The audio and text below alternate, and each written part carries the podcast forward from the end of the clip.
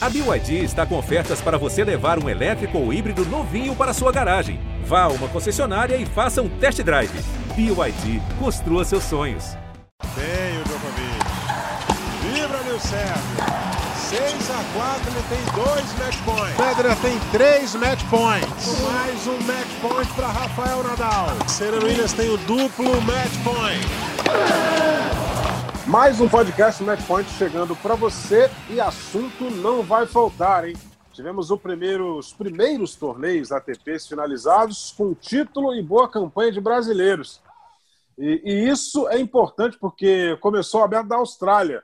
E sobre esse assunto, quero ouvir de Narc Rodrigues e Ricardo Bernardes. Quem será a surpresa e a decepção do torneio? Começando com o Narc Rodrigues. Seja bem-vindo, Narc. Qual o seu palpite para o primeiro Grand Slam da temporada? Abraço, Zé, abraço, Ricardo. Pô, essa perguntinha é bem fácil, né? Vou, vou responder aqui. Já começa a é. primeira pergunta. Antes de dar o, o, o abraço inicial, já tem bola de cristal para lustrar e enxergar, né? É, rapaz. Eu acho difícil. Não. Acho que o feminino, o feminino está mais equilibrado. Né? É, muitas tenistas tiveram dificuldades aí na premiação por causa da, perdão, na preparação por causa da, da quarentena, né, imposta na Austrália. No masculino, acredito a gente tem a referência dos jogadores jogos da ATP Cup, né? Então, eu vou, se você me permitir, não vou dizer quem são os favoritos, né? Difícil, mas vou dizer quem se apresentou bem na ATP Cup e que pode fazer uma boa figura. Eu gostei muito do Berretini, por exemplo, jogando com a Itália. O Medvedev jogou muito bem, é, Medvedev e Rublev. Na Espanha, o Nadal acabou não jogando. O Djokovic foi lá no jogo, o Djokovic é aquela história. Quando ele está meio mal, devagar no jogo, ele sempre encontra uma maneira para vencer. O Djokovic talvez esteja acima de todos os outros, mas tem algumas incógnitas aí. O Nadal a gente não sabe. O Tim, eu não gostei do Tim na ATP Cup. Não me pareceu ainda, né? Me pareceu ainda se preparando, né? Afinando alguns detalhes ali, afinando alguns detalhes para o início da Aberta da Austrália. Então vamos ver aí. Teve o sorteio, a gente pode falar disso aí também. Acho que o Nadal pegou uma chave melhor, né? Desses grandes jogadores aí favoritos. Mas é melhor de cinco sets, é num calor tremendo e vamos ver quem vai chegar lá na frente. O feminino acho que está mais equilibrado, né? A Bart, talvez, um ano sem jogar, descansou bastante aí, tá. Não sei. É difícil dizer é. nessa, nas atuais condições. Vamos aguardar então. E você citou o Danil Medvedev, e eu já vou chamar o Ricardo aqui para a nossa conversa. Ricardo Bernardes, seja bem-vindo. Forte abraço para você. Danil Medvedev, Ricardo Bernardes, não perde desde novembro de 2020. São 14 vitórias seguidas de Medvedev e teve uma campanha excelente na ATP Cup. A Rússia acabou vencendo a Itália na final da ATP Cup e no meio do caminho, a Alemanha acabou eliminando a Sérvia de Novak Djokovic. Ricardo, forte abraço. Um abraço, Eusébio, um abraço, Narc, a todos que estão nos ouvindo, né? Pois é, Medvedev embalado, né? Ver se ele não sofre o mesmo efeito na temporada, digamos, 19 e 20, né? Para 20 e 21, que ele acaba muito bem o ano 19 e aí 20 ele tem um primeiro semestre ali, tudo bem que a gente teve a paralisação, não vou nem dizer primeiro semestre, que não, não, não cabe bem, né? Mas uma primeira parte de temporada, dois terços vai de temporada muito ruim, no fim ele dá uma, uma embalada. Então talvez o Medvedev tenha cuidado disso e a gente sabe que é um, um jogador perigosíssimo e para mim tem tudo para chegar longe na Austrália. E aponto também um outro russo aí, já que a gente estava falando quem vai ser a surpresa, quem vai ser a decepção eu acho que o Rublev também está fazendo jogos muito interessantes, vem crescendo muito nas últimas temporadas, acho que ele amadureceu bastante, tem um forehand violentíssimo, um jogador capaz de fazer estragos aí. O, o que ele ainda não provou é quando ele pega os grandes, né? E aí os grandes a gente se refere ali aos, digamos, aos que tem grandes lá nas costas, ele ainda tem um pouquinho de, de dificuldade, talvez um pouquinho mais de confiança. Eu acho que o Rublev pode, pode ser sim uma surpresa dessa, desse Austrália aí. E aí, Eusébio, o legal do palpite, apesar do Narc ter corrido, o legal do palpite é que é legal quebrar a cara de vez em quando também, né? De vez em quando você aposta em umas coisas que você vai quebrar a cara. Então, eu vou fazer uma aposta aqui um pouco polêmica. E aí, vamos ver se o Narc vai, vai, vai embarcar ou vai falar que eu estou errado. É, eu até estava preocupado, porque começou. Nós estamos gravando o podcast nessa segunda, e começou a Austrália, né? Na madrugada, Sim. né? De domingo já com o primeiro segunda. dia, é, já com o primeiro dia encerrado. Exatamente. E, um, e o que eu ia apostar para ser uma das decepções do torneio, ontem passou um sufoquinho. Alexander Zverev. Não sei te dizer porquê. O que o pouco que eu observei dele, isso não tem nada a ver em relação ao jogo de ontem especificamente.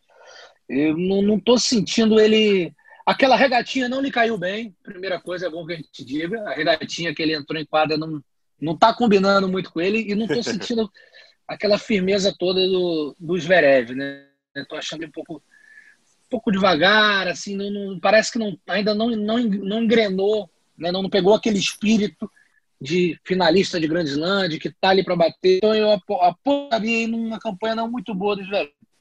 O feminino é, tem sido muito mais equilibrado, né? O próprio revezamento que a gente tem visto de número de tenistas no número um tem mostrado isso. Mas o impressionante, sem dúvida, é a Bart, né? A gente vai falar daqui a pouquinho sobre ela, que ficou um tempão sem jogar, já voltou aí, campeã de torneio. Feminino, como o Marco falou, eu, eu também estava meio receoso com a Serena, achava que a Serena, né, a gente vê, tem visto um declínio dela, né, muito pela parte física, por conta da idade. Ninguém está, pelo amor de Deus, de, desmerecendo história ou dizendo que a Serena não joga, tem nada a ver. A questão é que o, o tempo passa, a Serena tem 39 anos, é, a parte física já está um pouco comprometida. Então, mas ontem ela fez uma estreia até segura. Um jogo contra a Sigmund, que não é um jogo tão simples assim, que a Sigmund é uma tenista que tem algum recurso e ela passou muito fácil. Então, digamos, eu não, eu não falei de tudo, mas falei um pouquinho. Eu dei um pitaquinho que o Narc ficou meio receoso ali. Não, mas então, é. já que você está me provocando, eu vou entregar aqui. Você com certeza apostaria numa surpresa do torneio e já perdeu hoje na primeira rodada. Qual, qual a Vamos surpresa? Lá, fala aí. É, o Yannick Sinner, você está falando? Exatamente, ele ia é, apostar tá no gravando, Sinner como surpresa. É, a gente está começando a gravação poucos minutos depois do, do, encerramento do jogo de primeira rodada do Sinner com o Denis Chapovalov.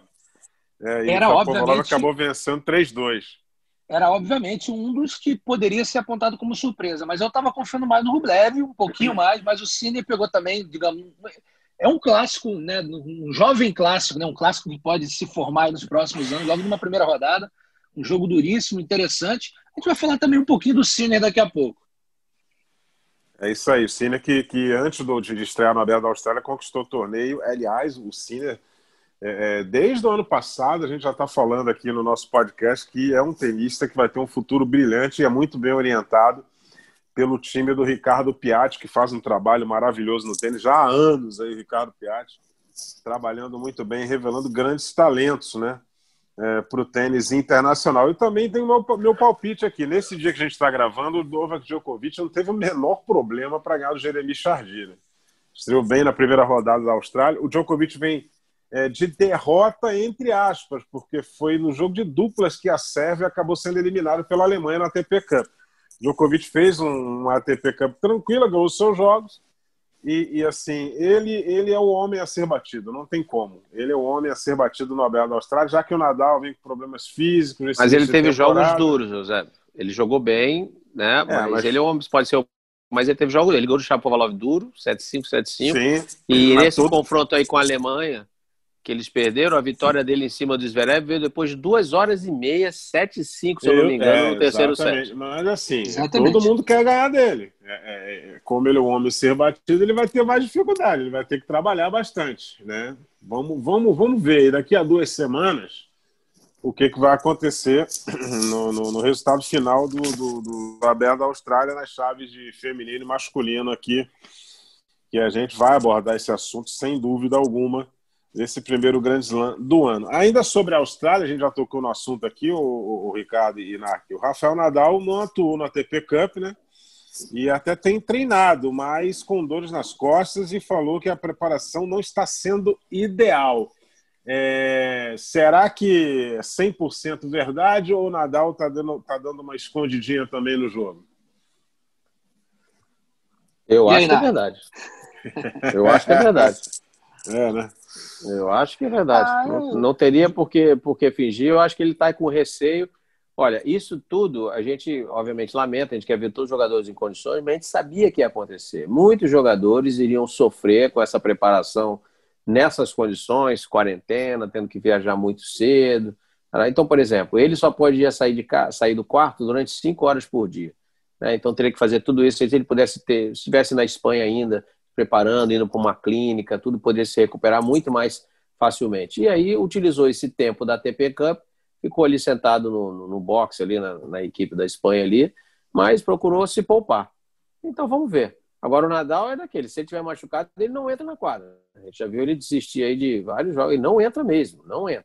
Até Roland Garros, onde ele é, tem sido soberano, Roland Garros de 2016, uma coisa assim, que terceira rodada ele acordou mal, sentindo, não entrou para jogar com o Marcel Granolês. Simplesmente entregou. Então, eu acho que não é que não, não tá inventando, não. Acho que realmente deve estar tá sentindo. E, e a gente, eu acho que todo jogador que, que usar, vamos dizer assim, entre aspas, essa desculpa pela má preparação ou pela preparação não ter sido adequada, acho que a gente tem que acreditar, porque realmente a gente sabe tudo que eles estão passando aí para estar jogando lá na da Austrália. Ah, concordo com o Narc, né? Não tem por que o Nadal fazer um joguinho, ele não tem que provar nada para ninguém. Então, assim, ele falou recentemente na entrevista que disse que não pensa em abandonar, que ele está sentindo um, dores nas costas não, e, consequentemente, não está se sentindo tão bem fisicamente mas que ele quer jogar e até provocar exatamente esse questionamento do NARC. Ah, mas tem que ficar enclausurado no hotel, será que não, não causou isso tudo mais? Ele falou, gente, é, isso aí eu não, não, vou entrar nesse mérito, que sim ou que não, é, é, a forma como as coisas estão acontecendo no momento. É, foi assim que o torneio né, foi moldado para ser disputado esse ano. Quem está aqui foi porque topou dentro desses parâmetros, eu topei, então, a prioridade é a saúde. Eu não estou me sentindo bem, mas eu vou tentar dar o meu melhor. Então, acho que o Nadal, não vou nem dizer. Sabe qual, o grande risco que chega, ele vai pegar o Laszlo Jerry né, na primeira rodada, aí qual é o risco dele dar um, um, uma vitória fácil, né? Um 6-1, 6-1, 6-1, e aí falar, ah, o Nadal estava escondendo o jogo. Não, ele simplesmente deve estar assim com incômodo. E o Narques sabe que tenista o que mais costuma jogar é com algum incômodo, né? Para o Nadal estar tá relatando é porque deve ser um incômodo um pouquinho acima do, do habitual. Mas eu acho que o Nadal tem tudo para fazer uma boa campanha. Como o Nark falou, tem uma chave acessível, mas também já jogou o, o favoritismo para o Djokovic, né? Falou: ó, o Djokovic que é o favorito aqui, ele sempre joga muito bem na Austrália, com certeza vai vir muito motivado, e se ele estiver bem fisicamente, é o favorito do torneio. Vamos, vamos, vamos aguardar aí o desempenho do, do, do Rafael Nadal é, nesse primeiro Grand Slam da temporada. A gente falou aqui do Nadal e antes da gente falar dos, dos ATP 250, 250 que foram encerrados aí com jovens finalistas e dois destinos diferentes, é, vamos falar um pouco do tênis feminino. A gente tocou no assunto aqui da Ashley Bart, número um do mundo, que ficou aí um ano sem jogar praticamente, já voltou ganhando é, é, um torneio WTA. É, lembrando sempre para o pessoal que está ouvindo a gente que vários torneios foram disputados ali dentro do complexo do, do Melbourne Park, antes da abertura do Aberto da Austrália, a questão da bolha, a questão aí da prevenção com relação ao Covid-19. É, seis torneios. Seis torneios ali dentro. Todo mundo se encontrou e todo mundo ficou dentro da bolha. E lembrando que a gente está tendo aí o público no Abel da Austrália, aquele, aquele anunciado, né? É 30 mil pessoas dia na, na, na, primeira semana, 25 mil pessoas dia na segunda semana. Ashley Bart e Ricardo Bernardes, te surpreendeu o fato dela ter ficado tanto tempo sem jogar e voltou já ganhando torneio? Não foi ela só, não, né? É, não foi ela só e surpreendeu, sem dúvida. É, por vários motivos, né? Primeiro que é o, o, jogo da Bart é um jogo muito de consistência, né? Então, para isso, você precisa estar em ritmo de jogo, precisa estar atuando. E a gente viu que a Bart também não ficou só focada no tênis, não. Ela é uma esportista nata, né? Já transitou aí por diversos esportes até chegar ao tênis e com muito sucesso. E ela andou fazendo de tudo esportivamente. Então ela não ficou só, ah, passou um ano fora, mas passou um ano intenso, focada no tênis. Claro que treinou, continuou ali, manteve a atividade física, manteve o corpo ativo e, e por isso que chamou tanta atenção, né? Teve ali um, uma, um, uma final interessante contra a Muguruza, né? um jogo mais ou menos equilibrado ali, 7-6, 6-4. É, é bem verdade que não jogou a semifinal, WO da Serena abandonou. teve um jogo muito difícil contra a Rogers nas quartas de final. Ela não, também não foi assim absoluta no torneio. Ela foi foi ganhando jogos duros, jogos parelhos. foi ganhando o ritmo de competição, né? Sem jogar. Exatamente, Narc. Exatamente. Estava sem jogar, uma primeira rodada um pouco tranquila e depois foi fazendo jogo de três sets ou de três sets. Aí tem um respiro, né? Porque também, né, Narc, aquele negócio, não tá, não tá jogando ritmo de competição. Então sente um pouco a parte física. Aí, opa, teve aquele respiro na semifinal, recarregou um pouquinho de energia e venceu o Muguruza na final. Sem dúvida, muito interessante essa volta da Bart.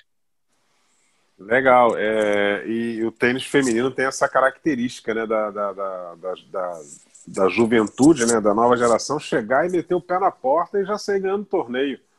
E a Ashley Bart voltando bem conquistando 250. Qual foi? A gente estava conversando aqui. Teve uma outra tenista também que ficou um tempo parada e voltou. Bianca agora. Andresco. Bianca Andresco. Voltou. voltou ganhando o torneio a Bianca Andresco. Essa nova geração do tênis feminino causando um reboliço danado no circuito da WTA. Vamos falar aqui do Sinner. A gente até falou dele aqui antes com, com a estreia no, no primeiro dia da Austrália e acabou perdendo para o Chapovalov, mas ele vem de título mais um título do Yannick Sinner no, no, nesses torneios de preparação, um 250 em Melbourne, ele conquistou o título. E mais um vice, né, rapaz, do, do, do, do ídolo do nosso Ricardo Bernardes Zac Rodrigues, o Felix Onger Aliassime. É. Zac Rodrigues, faz o... me socorra, Narc Rodrigues. Hoje Aliassime acho que é bater o recorde do Gael Monfils.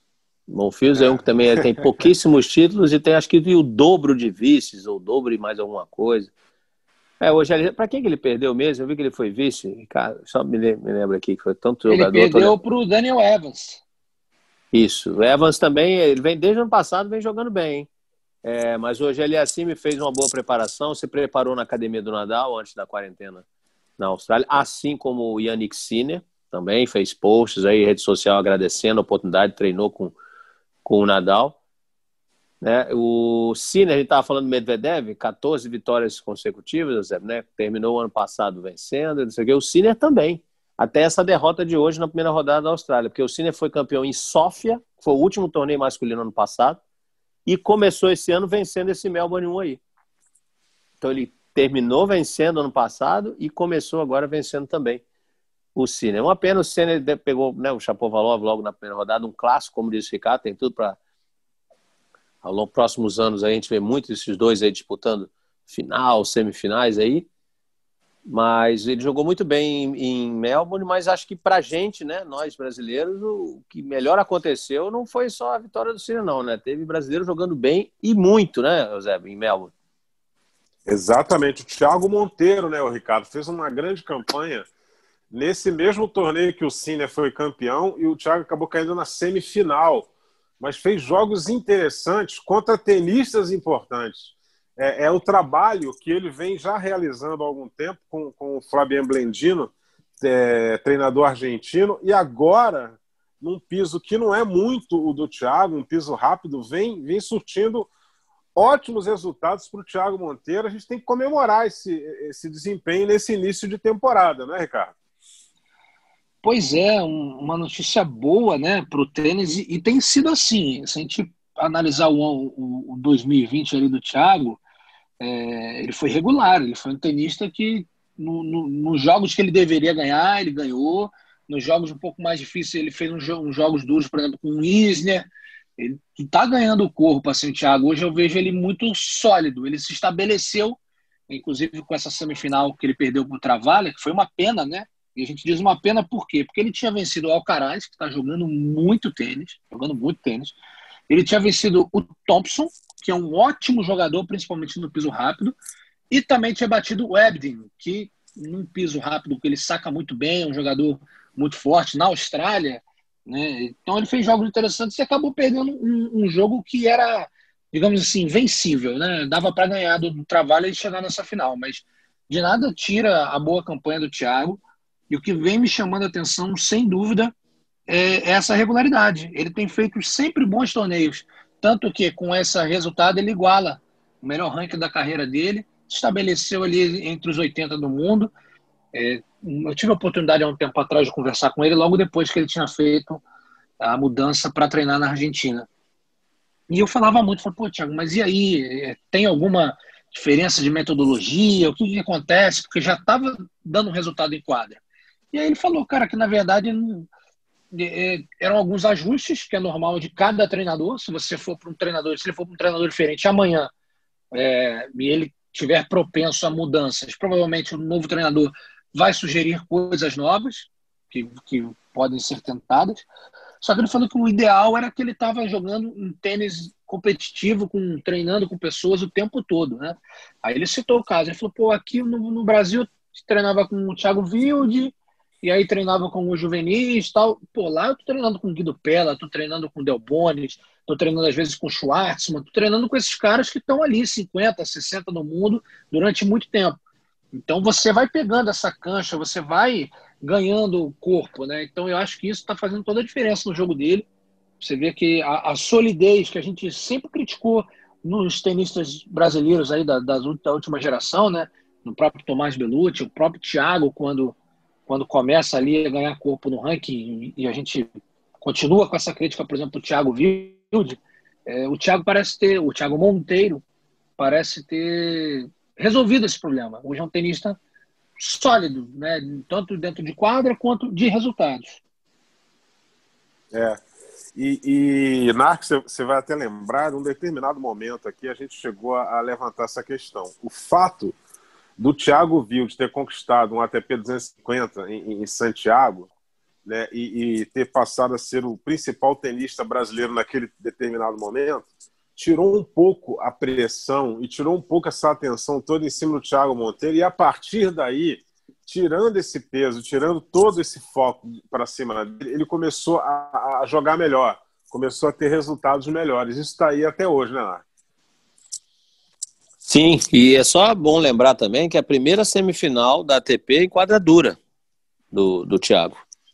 Tá? Então isso é importante. O Ricardo citou aí um jogo contra o Wisner também, que ele jogou, foi bem. Então ele tá. Porque aquela história, para se tornar um melhor jogador, não basta se tornar um melhor jogador em golpes. Você pode se tornar um melhor jogador apenas melhorando o seu nível em outros pisos. O circuito tem jogos, tem torneios no Cyber, em quadra rápida, quadra de grama. Se você passa a ser um jogador mais completo para poder disputar né, com mais competitividade nessas, nesses outros pisos, você se torna um jogador melhor também. E para isso, tudo indica que o Thiago está caminhando para isso vai ser um jogador melhor nos outros pisos e aí vai treinando. Esse, o fato de treinar aí com grandes jogadores, sempre jogadores de ranking bem mais alto, isso é ótimo, mas é, não há evolu não há treinamento melhor do que poder treinar com quem é melhor que você.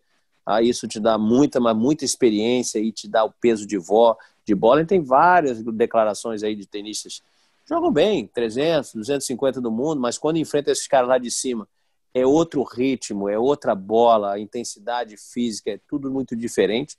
O Felipe Meligeni aqui no podcast deu uma entrevista quando enfrentou o Tim, cara, um, para ele parecia um, um ritmo totalmente diferente do que ele estava acostumado.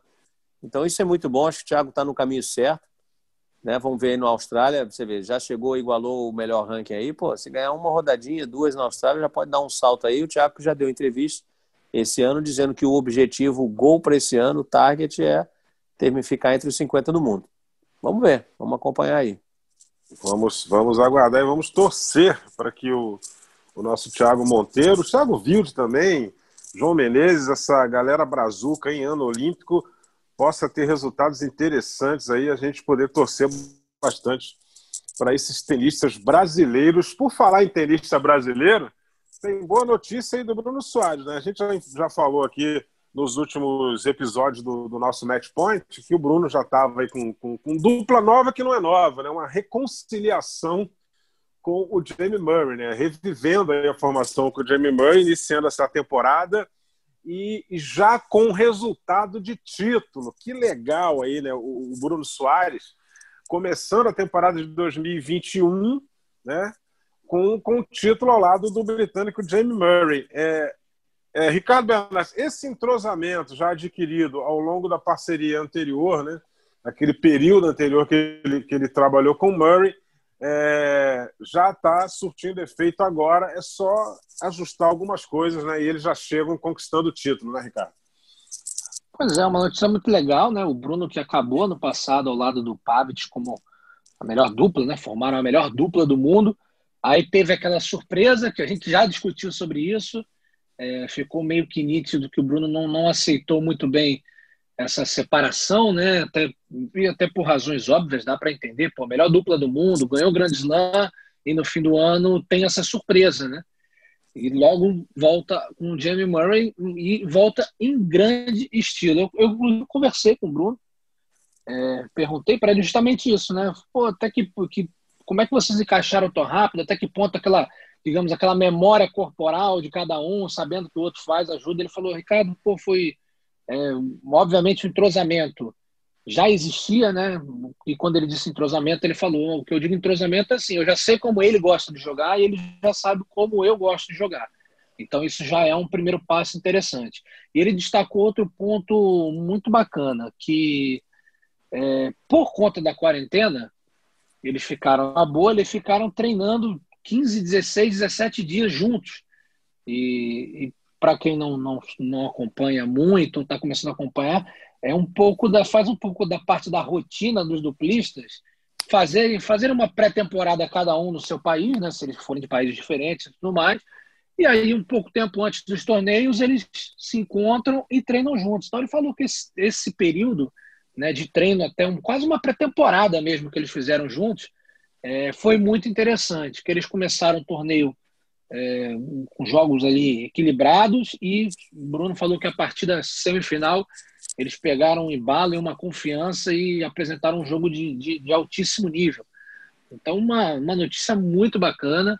É, o Bruno aí, há anos né, representa muito bem o, o tênis brasileiro e já de cara começa com tudo essa volta com o Jamie Murray.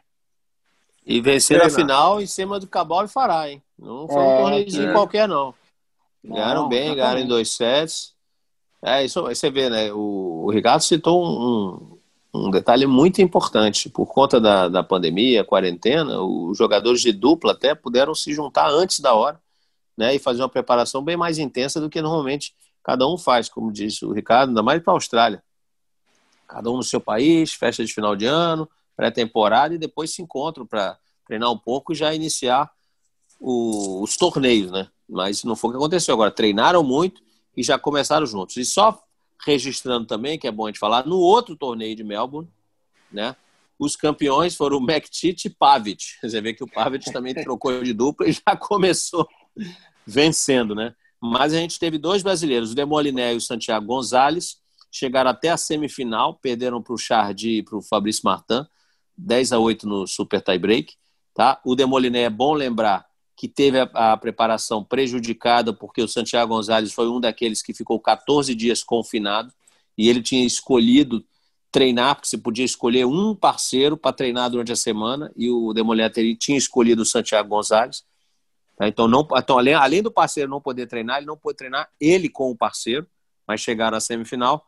E o Marcelo Melo com o Tecal chegaram até as quartas de final. De final. Perderam para o BA e para o Escobar. Ariel Beá do Uruguai e Gonçalo Escobar do Equador, nas quartas de final. É o resultado aí das nossas duplas, né? É, só lembrando que Santiago Gonçalves, gente, é mexicano, né? Tem gente que pode confundir aí, achar que o, o Gonçalves é argentino, né? Não, tem um, é, é porque tem o Máximo Gonzalez. Que é, é, é, a, é a dupla do nosso querido Marcelo Demoliner as nossas duplas é, fazendo um bom início de temporada, o pessoal já ir correndo atrás de pontos, já visando o fim do ano, já visando os torneios importantes da ATP que a gente torce para que eles possam acontecer, né? Nessa temporada de 2021. Porque o Aberto da Austrália, para a gente relembrar aqui, ele já está começando com um certo atraso. É, é, o, o Masters 1000 de Indian Wells já, já não vai rolar Miami está meio confirmado, já deve acontecer Miami, e, e, e, também está rolando a expectativa para a volta do, do Roger Federer no circuito. Isso a gente vai falar mais para frente aí, porque ele, ele disse que volta em 8 de março, né, em, em Doha, é, no Catar. Vamos, vamos aguardar aí a volta do, do Roger Federer. Ainda aqui sobre o Bruno Soares, é, o Bruno anunciou que vai jogar dupla mista com a Luísa Stefani. Que legal, Ricardo Bernardes. Será que já é visando aí os Jogos Olímpicos é, do Japão? Porque dupla mista a gente sabe que tem pouco, né? Só em torneio de Grand Slam, praticamente. Pois é, eu, na minha visão, tem um pouco disso, tá? Porque o Bruno, a Luísa está num momento muito legal, um momento muito bom, uma ascensão no ranking, uma terista nova ainda, ainda mais para a dupla, né? Que a longevidade é muito maior. A Luísa nasceu em 97, então tem 23 para 24 anos. Acabei de ver aqui, ela, ela é de agosto, então tem 23 anos. Ou seja, tem muito caminho ainda pela frente. Já está ali quase entre as 30 do mundo, ou seja, tem um ranking interessante.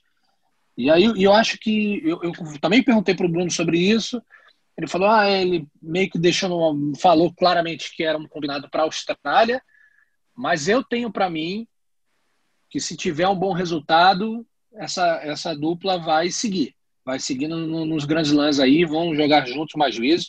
E eu acho isso importantíssimo para a Luísa. Acho que o Bruno tem muito para acrescentar, mas muito mesmo, de experiência, de cancha de quadra, o, que ele vai poder passar para a Luísa, porque a Luísa, não sei se todo mundo que acompanha a gente sabe, a Luísa é originária do circuito universitário americano.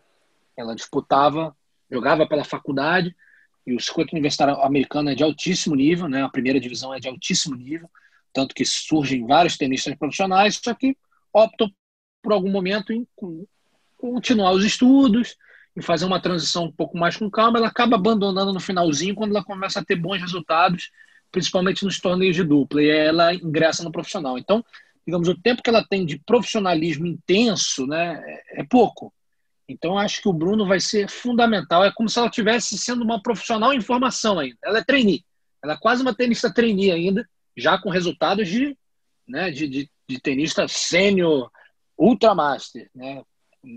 Não tem ainda um grande slam, mas eu acho que está no caminho disso. Eu acho que o Bruno vai ser fundamental essa parceria, ele vai ter muito a acrescentar para ela e é bacana ver, né, uma coisa que não acontecia há mais de 30 anos, né, uma dupla brasileira junta em duplas mistas ali.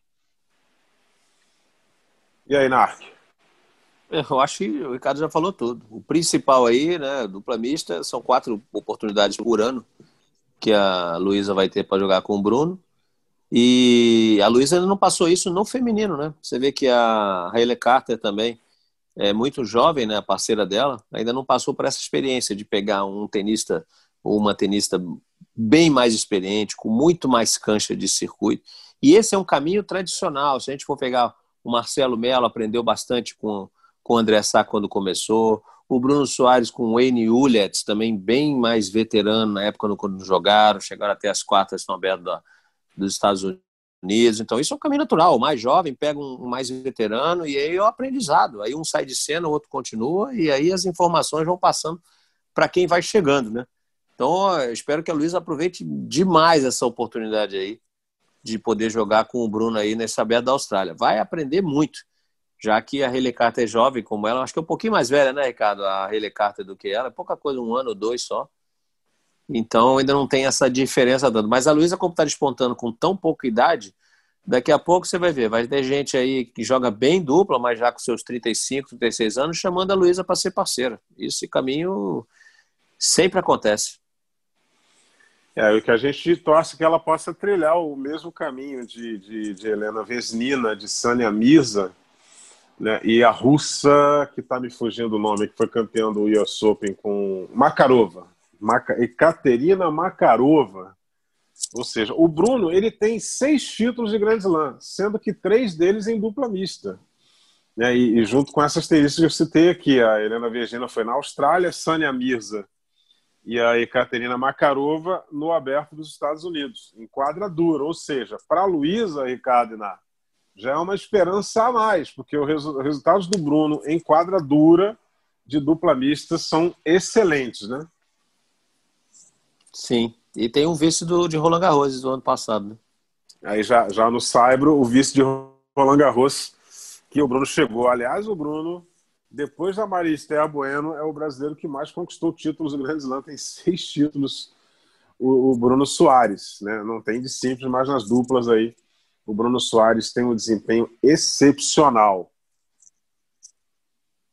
E, e, é o que a gente espera aí para a sequência dessa temporada. Amigos, é, é, algo mais a acrescentar nesse início de, de temporada? Fevereiro, né? A gente que está aqui no Rio de Janeiro pegamos aí umas duas ou três semanas de calor intenso e além da conta. E agora estamos vivendo um, um período aqui de um pouco de chuva, um pouco de frente fria. Algo a acrescentar aí com relação a esse início de temporada, com relação à TP Cup, com relação ao. Eu queria falar só, a, a, complementando aqui a questão do Bruno, que além de tudo, eu acho que o Narc vai, vai concordar comigo. É, o Bruno não tem uma visão só dentro de quadra, né? O Bruno tem uma visão do todo, né? Uma experiência de vida. Ele, ele é um cara que pensa diferente. E até nisso é, é importante essa troca, né? Com uma tenista tão jovem brasileira que está chegando agora. E ele falou, está muito animado é, de poder fazer essa parceria, que vai ser muito legal ter uma dupla brasileira, já que quantas vezes nós ouvimos aquela perguntinha, Eusébio?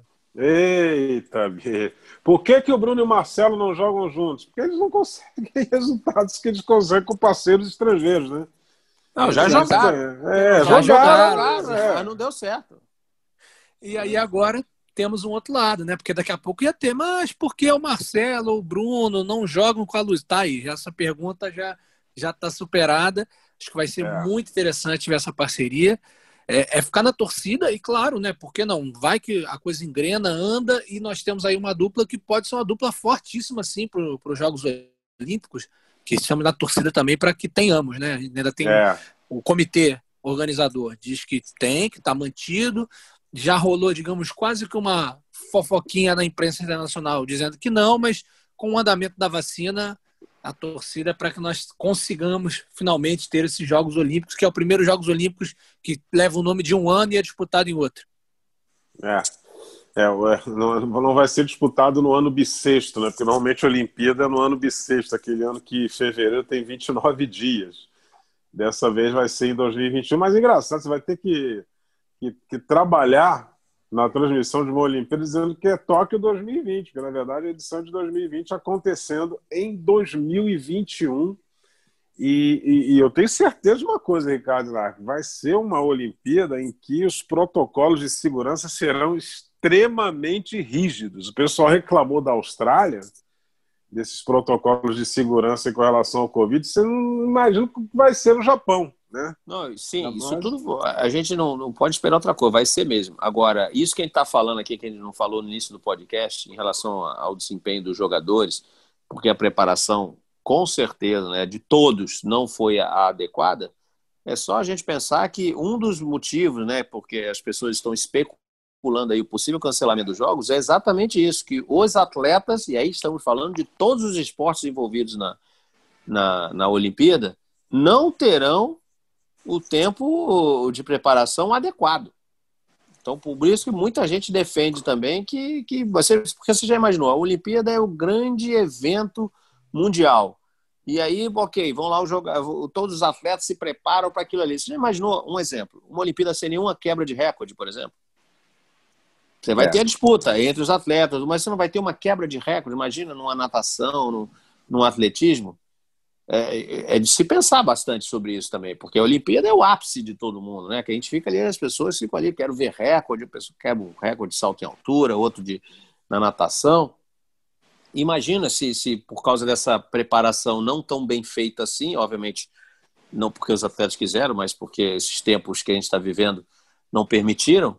Olha que, que o que seria da Olimpíada, né? Então a gente tem que pensar, pensar que ok, os protocolos de segurança vão acontecer, tem que acontecer mesmo, mas a gente tem que tentar, agora que surgiu a vacina, que a gente possa ter um pouquinho perto, sequer talvez, da normalidade, para os atletas poderem se preparar bem e aí sim na Olimpíada a gente ter um espetáculo, como sempre, né, para todo, todos os amantes do esporte.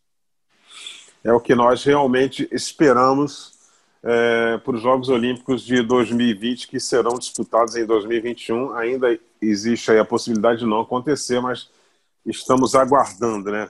É, amigos, é, foi um prazer mais uma vez uh, estar com vocês aqui no nosso podcast. Semana, podcast.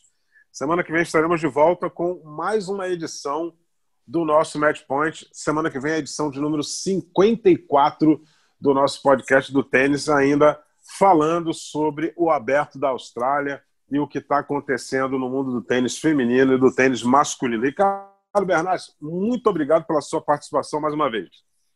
Eu que agradeço, Zé. É sempre um prazer estar com vocês e falando de tênis.